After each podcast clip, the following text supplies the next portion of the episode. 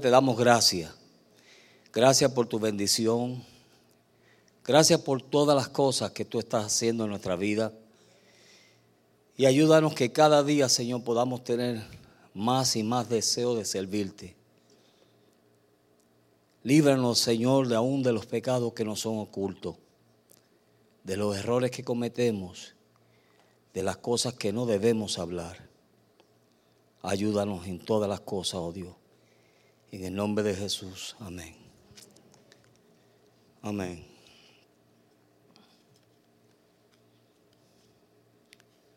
Para los que estuvieron aquí el miércoles pasado, el pastor puso un, compartió un pensamiento y aparte de eso compartió un video con nosotros y se habló acerca de las barreras que ponemos en el camino o los linderos que nos ayudan a, poder caminar como Dios quiere que nosotros caminemos, ya que muchas veces pasamos esos linderos y nos buscamos problemas. ¿Cuántos se han buscado problemas por pasar eso? ¿Verdad que sí? Y muchas veces lo que nuestros padres y nuestras personas cercanas de nosotros nos dicen, a veces lo rechazamos y no lo recibimos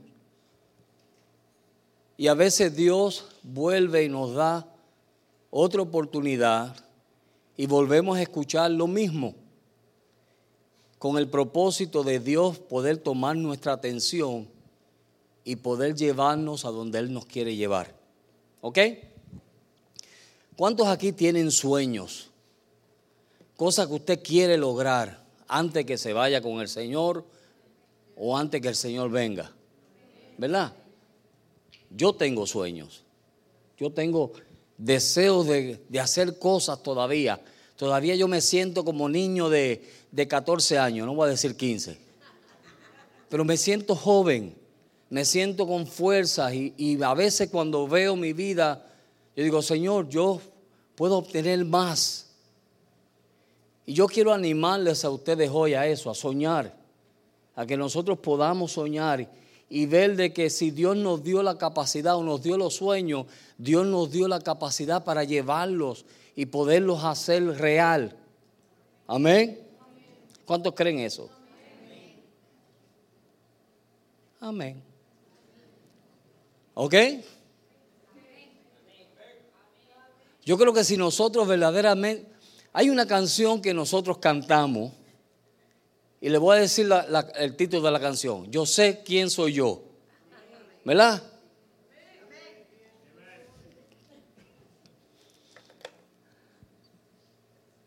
Yo sé quién soy yo. Y la cantamos.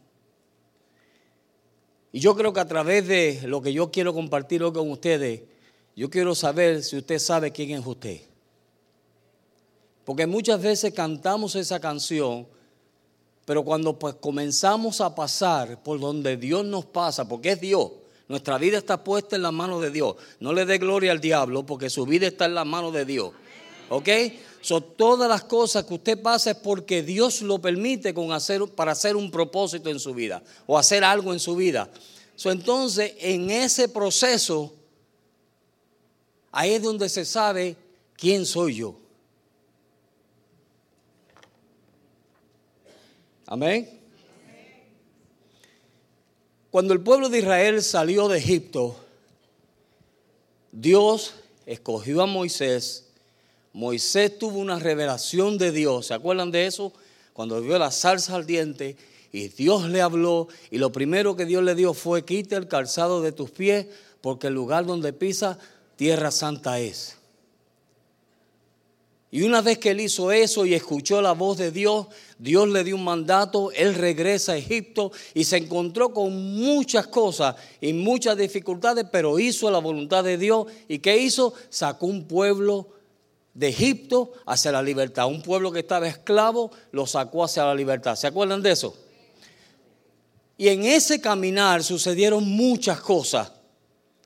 Pero el propósito de Dios era darle o le dio una promesa que era de darle una tierra que fluía leche y miel y que ahí era donde estaban todas las bendiciones o parte de las bendiciones de Dios para ellos. Ahora miren esto. Todos los que salieron de allí, de todos aquellos, Dios escoge a doce espías. Amén. Dios escoge a dos espías y los dos espías vieron todo lo mismo. Vieron los gigantes, vieron las cosas que habían en esa tierra, vieron que era buena, que habían unos frutos inmensos de grande, vieron un sinnúmero de cosas. Pero cuando regresan a dar el informe, diez de ellos dieron un informe totalmente erróneo. De verdad, pastor. Pero era verdad que habían gigantes. Sí, era verdad. Era verdad que habían unas murallas tremendas. Sí, era verdad. ¿Y por qué usted me dice a mí que dieron una información errónea? Le voy a decir el por qué. Porque lo que no proviene de fe es que... Ah. Y cuando Dios comienza a llevarte a ti por el camino que te está llevando, ¿a cuánto Dios lo está llevando por un camino? ¿Verdad que sí? Dios te está llevando con ese camino y en ese camino tú te vas a encontrar con situaciones tú te vas a encontrar con cosas. Pero todo depende cuál sea tu confesión o cuál sea tu confianza en Dios. Porque ellos lo que vieron fueron los gigantes, ¿verdad que sí? Ellos vieron gigantes y vieron problemas y vieron dificultades. Y mire, hay dos clases de creyentes. Unos que andan por fe y confían en Dios. Y hay otros que solamente lo que hacen y les gusta es criticar. Y hablar. Y quejarse. ¿Verdad que sí? Pero aquí no hay eso. Solamente se lo estoy diciendo de esa gente que andan por ahí quejándose. Y todo es una queja. Y no ven a Dios en el asunto. ¿Cuántos de nosotros no hemos visto a Dios en el asunto? Y cuando nos encontramos que metimos las patas, decimos, uh, si era Dios. Si Dios era el que estaba en medio de todo esto. Pero por mi confesión ser la que no es de Dios, entonces los gigantes se hacen más grandes. ¿De qué grupo queremos nosotros ser? Porque habían dos que vieron lo mismo, ¿se acuerdan? Josué y Caleb. Ellos, ellos vieron los gigantes y vieron los problemas, ¿verdad que sí? Vamos a ver eso. Porque lo mejor, el mejor testigo es la Biblia. En el libro de números, Dios comienza a hablar con ellos.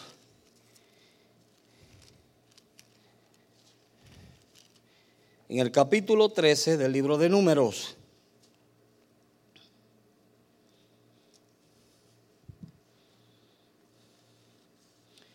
Y usted puede leer, mire, puede leer todo el capítulo del capítulo 13 en su tiempo, en su casa, para que usted vea. Ahora, personas que vieron la grandeza de Dios, personas que vieron cómo Dios los libertó. Oye, imagínese usted que Dios lo lleve a usted por una experiencia en donde usted vea el mar rojo abrirse en dos. ¿Ah? No es para que usted ya dijera, Oye, a mí nadie me saca de no creer de Dios. ¿Verdad que sí? Es para tener una fe tremenda. Es más, que usted tenga hambre y no tenga nada que comer y de momento comience a llover pan del cielo. ¿Ah? Es para decir, hay que creer en Dios. Pero esta gente vieron, y los dos espías vieron todo eso. Vieron cómo Dios abrió el mar rojo, vieron cómo Dios le dio comer en el desierto, vieron las grandezas que, es más, vieron todas las plagas que sucedieron en Egipto, las vieron y cómo Dios los libertó. Y no solamente eso, cuando Dios le dijo, mira, preparen la Pascua.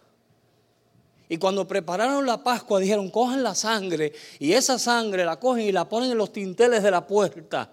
¿Se acuerdan de eso? y el ángel de la muerte va a pasar y donde quiera que él ve esa sangre, no entrará. vieron la misericordia de Dios, que Dios era un Dios que impartía vida a quien se entregaba a Él. Amén. Y el ángel de la muerte pasó y ¿qué sucedió? Donde veía la sangre no entraba. Y ellos comenzaron a escuchar los gritos. Y me imagino que era un tremendo grito en medio de todos ellos. La gente llorando porque aquellos primogénitos estaban muriendo. Porque hubo una gran matanza de parte de Dios en Egipto. Y ellos vieron eso, escucharon eso, vieron el poder del Dios que ellos estaban sirviendo. Un montón de esclavos que no tenían esperanza. Pero el que no tiene esperanza, Dios le da esperanza. ¿Cuántos éramos así? ¿Verdad? Un montón de esclavos que no tenían esperanza, le llegó su día de esperanza, de libertad. Dios los saca. Y la primera prueba fue de mandar a dos espías a ver la tierra y espiar la tierra. Vamos a ver cómo va a ser esto. Vamos a ver qué va a suceder. Y de los doce, dos, dos nada más pudieron decir, Dios es fiel. Dos nada más pudieron decir, Dios está conmigo. ¿Ah? Dos nada más, mire. Una de las cualidades que vemos en esos dos, y esas las cinco cualidades, mira, la primera cualidad que vemos en ellos fue el actuar, cómo actuaron ellos. Cuando vieron la dificultad y cuando vieron lo difícil y cuando vieron que los días empezaron a hablar cosas negativas, ¿sabes lo que ellos hicieron? Comenzaron a animar al pueblo. En el capítulo 13, verso 30, ah, mire lo que dice. 13:30, ¿verdad? Entonces Caleb hizo callar al pueblo delante de Moisés y dijo, subamos luego y tomemos posesión de ella porque más poderoso, ¿quién es? Dios, que está con quién? Con nosotros. Mira, hermano, no te preocupes. La situación que tú estás pasando, no hay nada para Dios. Amén. Somos nosotros esa clase de espía. Cuando viene alguien y te dice, tú no sabes lo que yo estoy pasando, tú no sabes el marido mío como es, sin vergüenza, descarado. Y tú sí, es verdad. En vez de decirle, no te preocupes, Dios lo va a cambiar. Dios es fiel. El que comenzó la buena obra en ti la va a terminar. Amén. Impártele fe. Esas son las palabras de un verdadero espía. De que está viendo la situación y ve los gigantes, están los gigantes, pero tenemos un Dios que es más grande que todos ellos. Amén, hermano. Tenemos un Dios que es poderoso. Y cuando tú ves esa situación, cuando te viene en situación a ti, toma la actitud positiva, que es, vamos a animar al pueblo. Mire, yo me acuerdo de un pastor que decía, cuando veas un obrero desanimado, ponlo a predicar. Así me decía. Decía José, cuando tú veas un obrero todo desanimado, ponlo a predicar. ¿Sabe por qué? Porque la misma palabra de Dios le va a traer convicción. Y en una ocasión hubo un hombre que este hombre siempre venía y le predicaba y le predicaba y el hombre no se convertía. Y entonces un día vino y le dijo, mira, para salir ya de ti, regálame una Biblia. Le dijo el hombre. Y el cristiano le dijo, está bien, te la voy a regalar. Y él le dijo, ¿tú sabes lo que yo voy a hacer con esa Biblia? Que voy a coger página por página y la voy a hacer en cigarrillo para fumármelo. Y él le dijo, ah, está bien, pero hazme una promesa, que antes de fumarte la página, la leas. Y se leyó, se fumó Mateo. Y se fumó Marcos. Y se fumó Lucas y llegó a Juan. Y se fumó capítulo 1 de Juan. Y capítulo 2 se lo fumó también. hasta que llegó al capítulo 3 de Juan. Y cuando leyó y dijo, porque de tal manera amó Dios al mundo, que ha dado a su Hijo unigénito para que todo aquel que en él crea no se pierda, mas tenga vida eterna. Ese, ese verso lo explotó. Amén. No se pudo fumar a Juan 3. Le dio una convicción tan y tan grande que se convirtió. Amén, hermano. Ve, un hombre que hubiera dicho, no, darte yo una Biblia a ti para que tú te la fumes. No, yo no te la voy a dar. No, él confió en su Dios. Amén. Él dijo, no te preocupes, fúmatela, que te va a dar una reventada. Te va a dar una explosión dentro de ti, una convicción tal que te vas a convertir. Y se convirtió. Amén. Cosas que Dios hace cuando nosotros estamos dispuestos a ver más allá no vea lo que ves delante de ti. Mira, por eso nos desanimamos. ¿Verdad que sí? Le estoy predicando vida. Cuando nosotros vemos lo que vemos y está delante de nosotros y por nuestros ojos lo vemos, no vemos más allá. Y tenemos que quitarnos los ojos nosotros naturales y ponernos los ojos espirituales para ver que el Dios que nosotros servimos es un Dios mayor y que puede hacer grandes cosas. Porque si no, mira, nos desanimamos con las cosas que vemos. ¿Verdad? Nos desanimamos y decimos, ¿y esto? Pero la actitud nuestra debe ser que cuando uno está desanimado, no le vuelve y le dé la patada. No, mira, anímalo. Estamos ahí para animarnos. ¿Qué, ayuda soy yo si, ven, si vienes tú y me dices a mí, ay, el pastor, Usted no sabe lo que yo estoy pasando y yo te digo, ay, pobrecito, y yo peor que tú. Oye, los dos, los dos hacemos un asopado y nos morimos los dos. Pero si yo vengo y te digo, no te preocupes, hijo, ¿de qué tú estás desanimado? Mire, una vez vino un hermano y empezó a decirme todos los problemas que le estaba pasando. Y yo, ah, ok. Y en eso entró otro que yo sabía que estaba pasando peor que él. Y yo dije, fulano, ven acá. Testifícale a este de lo que tú estás pasando. Él se cayó. Después me decía, puchica, pastor. Es una palabra salvadoreña. Puchica, pastor. Imagínese, yo pensaba que yo estaba pasando cosas fuertes y difíciles. Pero este hermano sí que le ronca el mango. ¿Ah? Siempre hay alguien que está pasando peor que tú. Pero cuando nosotros tenemos las vistas cortas, solamente vemos mi problema, mi situación. Amén. Y si alguien viene y te dice, hermano, ten fe, ya viene este con el espíritu ese religioso. No, es la verdad, ten fe. Porque tú sabes por qué estás como estás. Porque no estás teniendo fe. Amén. Si los diez gigantes hubieran tenido la fe que Josué y Caleb tenía, ellos no hubieran dicho lo que dijeron. Pero como no la tenían, entonces tenían que decir lo que sus ojos naturales vieron.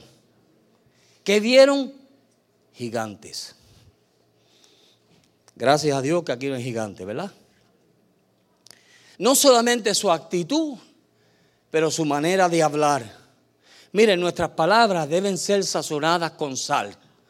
Amén. Y cuando las cosas se ponen difíciles, mire, a mí me encanta darle el verso de, de, Romanos capítulo 4, de la historia de Abraham.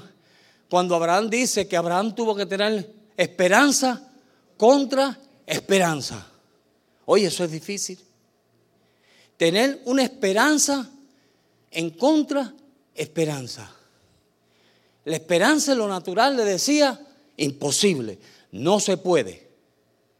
Pero él viendo que la naturaleza natural le decía a él que no se podía, él tuvo una esperanza en fe, en su Dios, de que sí podía suceder un milagro. Amén. Cuando las situaciones a ti te dicen que no se puede, mire, a mí un médico me dijo una vez, Rivera, en esta oficina no se dice no se puede. Porque siempre hay una solución. Siempre hay un camino. Y donde no hay camino, Dios abre camino. Amén. Donde hay camino, digo, donde no hay camino, Dios abre camino. entonces debe ser la actitud nuestra y cómo nosotros hablamos a la gente, hermanos. Actitud y la manera de hablar. Habla fe. No hable de las pamplanillas que a veces hablamos y hablamos y hablamos y no hablamos nada. Esta mañana venía yo para aquí, estaba escuchando un predicador y yo le dije a mi esposa, perdóname Señor y perdóname mi esposa, pero este lo que está hablando es palabrería. No me dijo nada. Y usó una de palabrería de, de domingo y de universidad. Pero me dejó igual. No me edificó mi espíritu. Amén. Y a veces nosotros hablamos y hablamos y hablamos y hablamos y hablamos y no edificamos a nadie. ¿Verdad que sí? Ustedes están tan calladitos. Porque ustedes hablan y hablan y hablan. Y si simplemente nos paramos y decimos, Señor, déjame decir algo que yo edifique. Que yo pueda edificar. ¿Tú sabes por qué? Porque cuando nosotros hablamos lo que edifica, esa palabra penetra hasta lo más profundo de los tuétanos. Cuando la palabra es hablada porque Dios la habló o nos dijo que la hablara, ¿sabes lo que sucede? Que va hasta lo más profundo y divide el alma del espíritu. Entonces en tu espíritu, es como, mire, cuando viene una persona aquí ungida y habla una palabra por el espíritu, usted como que algo le entra a usted, ¡pum! y lo revive. Y usted dice, ay, si yo no veía eso antes. Pero ahora lo viste, ¿sabe por qué? Porque el Espíritu penetró y habló a tu espíritu. A veces le hablamos a la gente y la gente no cambia. ¿Usted ha notado esos casos? Usted le habla y le habla y le habla y no cambia la gente y sigue igual. Ay, mami, vete para allá, ya, déjame quieta. Ya me tienes cansada. Claro que la tienes cansada, cállate ya. ¿Sabes por qué la tienes cansada? Porque estás hablando por hablar. En tu desesperación natural. Amén en las desesperaciones nuestra natural que queremos cambiar las cosas y pensamos que hablando le vamos a ayudar a Dios. Y lo que hacemos es dañarle el sopón a Dios. ¿Me están entendiendo, verdad? Yo hablo bien claro. Yo no soy difícil para entender. Gracias a Dios por el español, que es bien fácil. la manera que hablamos la manera que pensamos. ¿Cuántos de ustedes a veces piensan en gusaraña? Ay, ¿qué me le va a pasar? ¿Qué va a pasar? Si los ángeles de Jehová acampan alrededor de él. Ay, yo no he dormido. ¿Por qué tú no has dormido? Porque estoy pensando, me vino estos pensamientos. Y me deja de estar pensando eso. Si tú meditas en la palabra de Dios, mira, su palabra se medita de día y de noche. ¿Y a quién Dios le da sueño? A sus amados. Amén. So, cuando nos vienen todos esos pensamientos locos que nos vienen, ¿a cuántos no le han venido? ¿Verdad? Y no lo deja aquí, ay no, el nene, el nene, el nene tiene 50 años ya, pero el nene hay que cuidarlo. ¿Qué es eso? Y el nene esto y el nene aquello. Ay, mira, ay. No. Comienza a meditar en la palabra de Dios. Tú guardarás en completa paz, ¿verdad? Aquel cuyos pensamientos en ti perseveran. Porque en ti ha confiado. Cuando nosotros ponemos nuestra confianza, mire, todo esto es hablar en fe. Porque cuando tú y yo ponemos nuestra confianza en Dios, no hay por qué temer. Dios lo va a cuidar, Dios lo va a guardar, Dios va a hacer lo que Él tenga que hacer. Pon tu confianza en Dios. Dejemos que Dios sea el que haga lo que tiene que hacer. Deja tú de estar peleando. Solamente ríndete a Dios y deja que Dios sea el todo en todo. Pero siempre queremos ayudarlo. Ese es el problema. Que está la tendencia nuestra de querer ayudar a Dios. Y cada vez que tratamos de ayudar a Dios, ¿sabes lo que sucede? Nos buscamos nosotros problemas. Dejemos de eso. Todo depende de cómo nosotros queramos terminar nuestra vida. ¿Cómo es que tú vas a terminar tu vida afanado, con un sinnúmero de, de problemas por causa de que no has tenido la confianza que Dios quiere que tú tengas? ¿O simplemente porque, no, no, Señor, hay que ayudarte? No. Dios no quiere eso de nosotros. Amén. Mire, cuando a mí en lo natural me dijeron que no, me mandaron a morir. Tres veces me vi a punto de la... ¿Tres veces fueron, Marcela? Cuatro. Cuatro. Ya hasta se me olvidaron. Cuatro veces me vi a punto de la muerte. El doctor Molina un día entró a la sala de operación donde me tenían y yo vomitando sangre a todo dar. Y me dijo, José, que no sabía ni qué decir. José, ¿qué tú haces aquí? Digo, peleando la buena batalla. Y los médicos diciéndole a mi esposa, venga para que lo vea y le, le dé un besito y se despida, porque aquí se acabó. Solamente lo que tuvimos en ese entonces fue confiar en Dios. Confiar en Dios. Solamente poner la confianza en un Dios que podía hacer lo imposible posible. Y la primera, miren, un país que no había. Usted, yo creo que yo conté eso una vez aquí, pero una vez un médico me dijo a mí que le llevara un equipo al Salvador. Yo viví en El Salvador y me pidió que le llevara un equipo para hacer anoscopía. Ah, Pero aquellos antiguos que se miraba así, no ahora, ahora tienen tremendas pantallas y ven todo por dentro. Pero en aquel entonces eran unas cosas que uno tenía que mirar así. Y cuando este hombre me dijo eso, yo le dije, este tipo, así dije yo, le voy a ser sincero, y dije, este tipo siempre aprovechándose.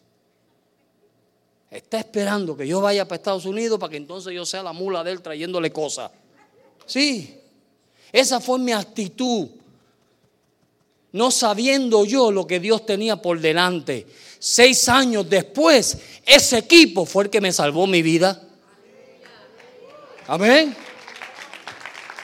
Amén, hermano.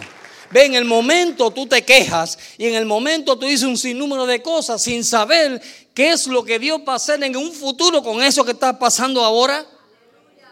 Aló. ¿Me están entendiendo, verdad? En, mire, yo era el pueblo de Israel. Esta gente de Israel dijeron, ah, viéramos nosotros muertos en Egipto.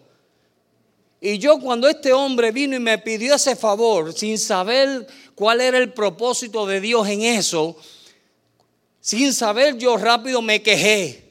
Rápido saqué la amargura de mi corazón y la maldad de mi vida. Amén. Pero yo soy el único, ¿verdad? Pero mire, y empecé a sacar lo malo que había aquí dentro.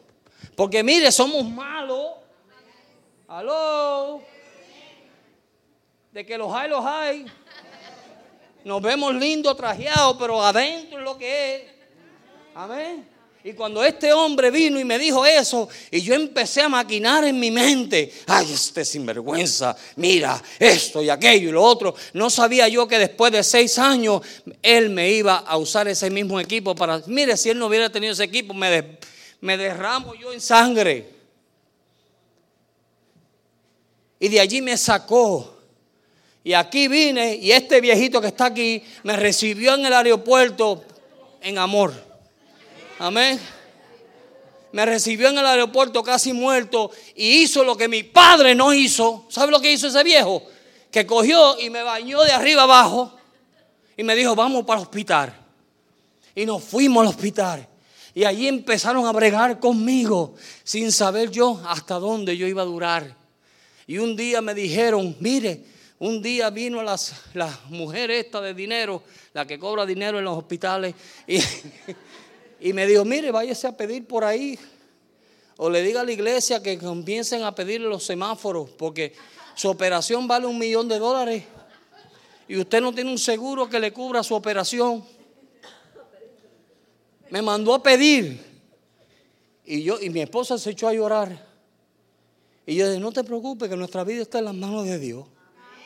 Pero yo sé que mi Dios no es un Dios mendigo. Yo no voy a pedir por ahí, Dios me libre. No he pedido por otras cosas, voy a pedir para eso. Si me muero, me muero. Y llegó un punto que yo me ponía a predicar y yo no sabía qué yo decía. La gente pensaba que yo estaba lleno del poder de Dios y era el mareo que yo tenía encima. que yo no sabía ni qué estaba predicando. Mira, es un testimonio de la misericordia de Dios, la grandeza de Dios. Por eso es que yo hoy en día, mire, aunque sea arrastrado, entro al reino, pero entro. Aunque sea arrastrado. Porque hay que ser agradecido de Dios y de los instrumentos que Dios ha usado. Y cuando yo no tenía esperanza, ni en lo natural, ni en lo espiritual, ni nada. Ah, por aquí no había esperanza de ninguna. Y cuando yo no tenía esperanza, Dios usó a quien menos yo esperaba. Y a veces, mire, a veces hablamos cosas que no debemos hablar. Los otros días yo estaba hablando con una persona y empezó a menospreciar la iglesia. No esta, sino la iglesia en, general. Y usted no sabe de dónde la bendición de usted va a venir. Usted no lo sabe. Quien menos usted se espera, un día Dios lo usa para bendecirlo. Pero usted está ahí murmurando, quejándose, hablando de fulano, hablando de sultano, y quizás ese de quien más ha hablado un día es el que te viene y te lava los pies. Amén. Ahora podemos ser la gente que, mire, nos agarramos de Dios y comenzamos a ver. Mire, yo veo las personas y veo sus faltas. Todos tenemos faltas. Pero yo he aprendido a ver lo bueno de esa persona. Los años me han enseñado a mí que no me puedo fijar solo en lo malo. Yo veo un montón de faltas y, y la gente ve las faltas mías. Pero yo he aprendido a ver lo bueno de esa persona. Porque lo menos que yo espero es, o lo menos que yo me imagino es que una persona, mire, la persona más carnal en mi iglesia fue la que tuvo la brillante idea de decir, pastor, pero si Dios ha puesto los gobernadores y la gente en poder, ¿por qué no le escribimos a esta gente a ver qué sucede? Y yo estaba que a mí me daba lo mismo ya, porque no tenía fuerza en lo natural hagan, lo que ustedes crean. Y empezaron a hacer cartas. Dios trajo una gringa a nuestra iglesia que, mire, tú, esta pobrecita americana que ni entendía español, vino sola y era paraligo. Ella, Dios la usó para traducir todas esas cartas en inglés en una forma legal, en un vocabulario que otra gente lo pudiesen entender y después se desapareció y se fue. Miren eso. Un día, mire, un día estábamos en el culto de oración, mi esposa, yo y Rafa, Casola. Nosotros tres, porque lo más lindo de las iglesias es que la gente le encanta orar. Y como les encanta orar, habíamos solamente tres. Y mire, apareció un negrito que más negro no podía ser. Sí, un africano. Y aquel africano vino solamente a darnos palabras de ánimo. ¿Y usted sabe qué sucedió? Que se desapareció y nunca más lo he visto. Nos vino a animar. Dios usó personas que menos uno se esperaba para bendecirnos, para llevarnos adelante, para darnos ánimo. La Biblia dice que Dios enviará su ángel para buscarte descanso. No menosprecia a tu iglesia. No menosprecia a tu hermano. Tú no sabes la bendición que va a ser tu hermano un día. Mire, y Dios comenzó y Dios siguió y Dios de tal manera que el día menos pensado, cuando menos yo me esperaba, me llegó una llamada de Buck Graham, de la secretaria de Buck Graham, el ex gobernador de la Florida, diciéndome que ellos me abrían las puertas para ayudarme a la operación de trasplante de hígado. Amén. Yo nunca, es más, yo no sabía ni quién era Graham. Yo no lo sabía, ni lo conocía yo. Un viejito ya. De vez en cuando sale en la televisión. Pero mire ese hombre que yo no lo conocía y a su secretaria menos. Dios tocó el corazón de esa gente. ¿Sabe por qué? Porque Dios le quita a los que tienen para darle a los que le agradan a Él. Y cuando yo entré en el Jackson, yo era el señor Rivera. Hello. No era el mendigo. Era el doctor Rivera. Ajá. Hasta hace poco me enteré que todos ellos ahí pensaban que yo era médico. Y doctor Rivera para aquí y doctor Rivera para allá. Mire cómo es Dios. Amén. Una operación que costaba un millón de dólares. No pesos, ni lempira, ni nada. Dólares. ¿Y qué Dios hizo? Dios hizo lo imposible posible porque decidimos pararnos en fe. Decidimos recibir la bendición de Dios. Y no sabíamos, mira, mi esposa, una vez, Mana Julieta le dijo, no, no te preocupes, no ores, nosotros vamos a orar por ti. No tenía fuerzas para orar. Cuando yo de, vez en una vez le dije, Marcela, llámate al 911 que ya. Así, ya yo sabía. Un día estoy visitando unos, unos creyentes y la hermana me dice, quiero un poquito de helado de ácido y cuando me meto la cuchara en la boca empiezo a vomitar sangre. Y era que se me habían reventado unas venas varicosas que yo tenía en el esófago, porque todo mi esófago estaba lleno de venas varicosas. Mire, usted lo que está viendo aquí es un milagro. Un milagro. Si usted no cree que Dios hace milagros, este es un milagro. Amén. Simplemente, mire, simplemente lo que mi consejo, mi orientación es, hermano, vamos a mirar al Dios que nosotros servimos. Mira lo bueno de tu hermano. Ya, deja ya, si mira, por favor, ya. Si ya nos conocemos, ¿verdad que sí? Ya yo sé de qué pata cogea José con todo respeto. Amén, José. Ya yo sé de qué él cogea. Pero mira, ese hombre tiene áreas buenísimas. Áreas buenas. Todos tenemos áreas buenas y áreas malas. ¿Verdad que sí? Vamos a fijarnos en las buenas. Amén. Y seremos un mejor pueblo de Dios. Y es así, mira, nos animamos. Es así, podemos caminar adelante. Así podemos hacer un sinnúmero de cosas. Amén. Mira, todo lo valioso o todo lo hermoso cuesta. Cuesta.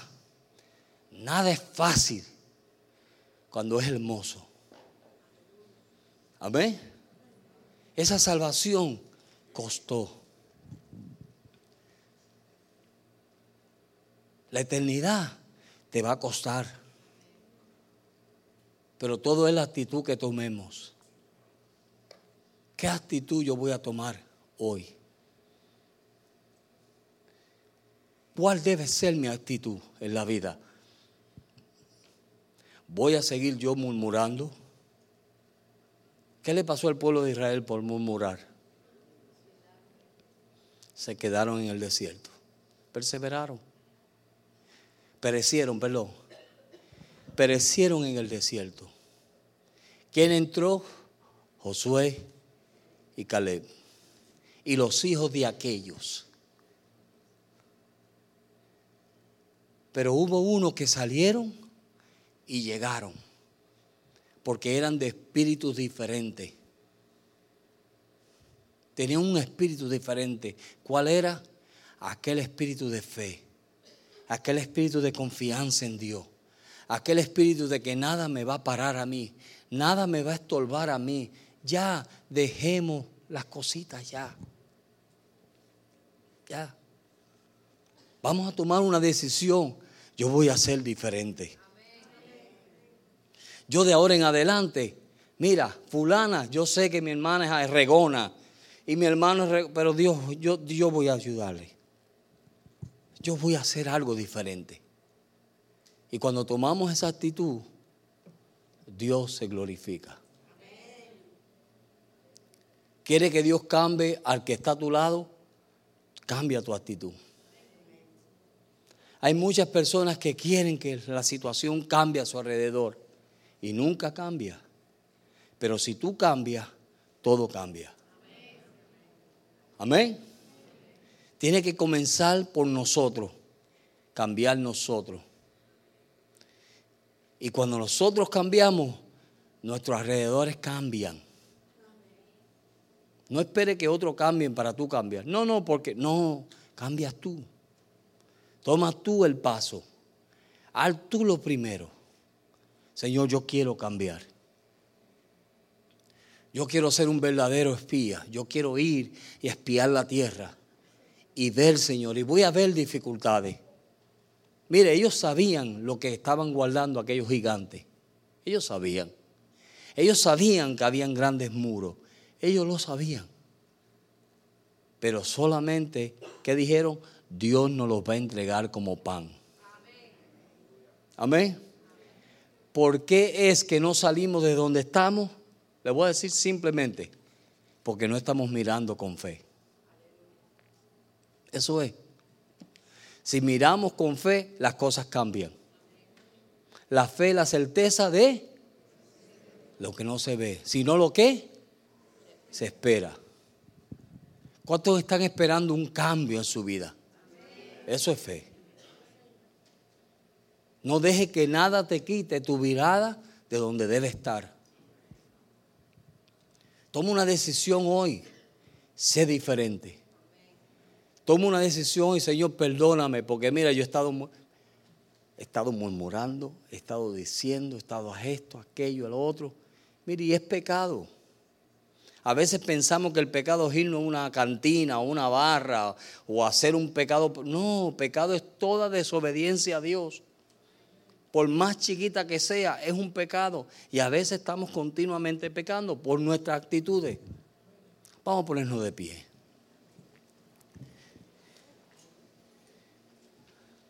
¿Cuál es el área de su vida que usted está viendo gigantes? Y que ha estado enfocado en los gigantes. Escuche bien. ¿Cuál es esa área de su vida que usted ha estado viendo un gigante ahí? Y cuando usted piensa que tiene victoria, se encuentra con ese gigante. A veces ha vencido y a veces no. Si usted se ha encontrado o tiene una lucha con ese gigante, vamos a orar. Y vamos a abrir el altar para que usted con Dios, no conmigo, con Dios, usted se lo dé a Dios. Dile, Señor, yo tengo un gigante. Este gigante no me está dejando a mí llegar donde yo tengo que llegar.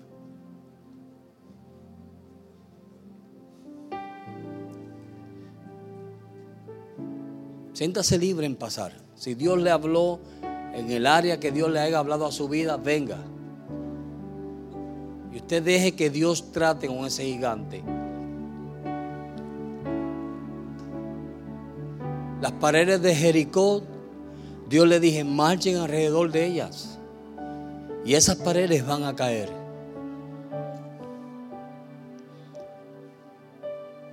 Hubo un hombre que en una ocasión Dios le preguntó, Jesús le dijo, ¿tienes tu fe? Y él dijo, sí, Señor, pero ayuda a mi incredulidad. Vemos que Dios es grande, vemos que Dios es poderoso, pero en nuestro corazón hay ciertas dudas que no nos permiten creer completamente, ni lanzarnos en los brazos de Dios y decir, Señor, aquí estoy. Hay momentos donde tenemos que dar un paso de fe. Tenemos que decir, Señor, voy a dar un paso de fe. Yo voy a confiar en ti. Yo me voy a rendir a ti.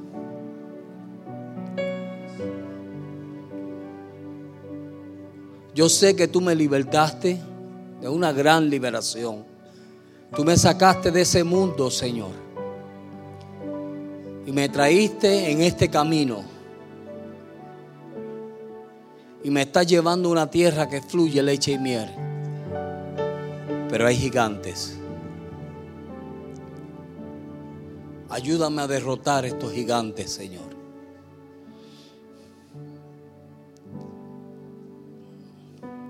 Aleluya. Ahí habla usted con Dios. Si hay alguna vida aquí presente.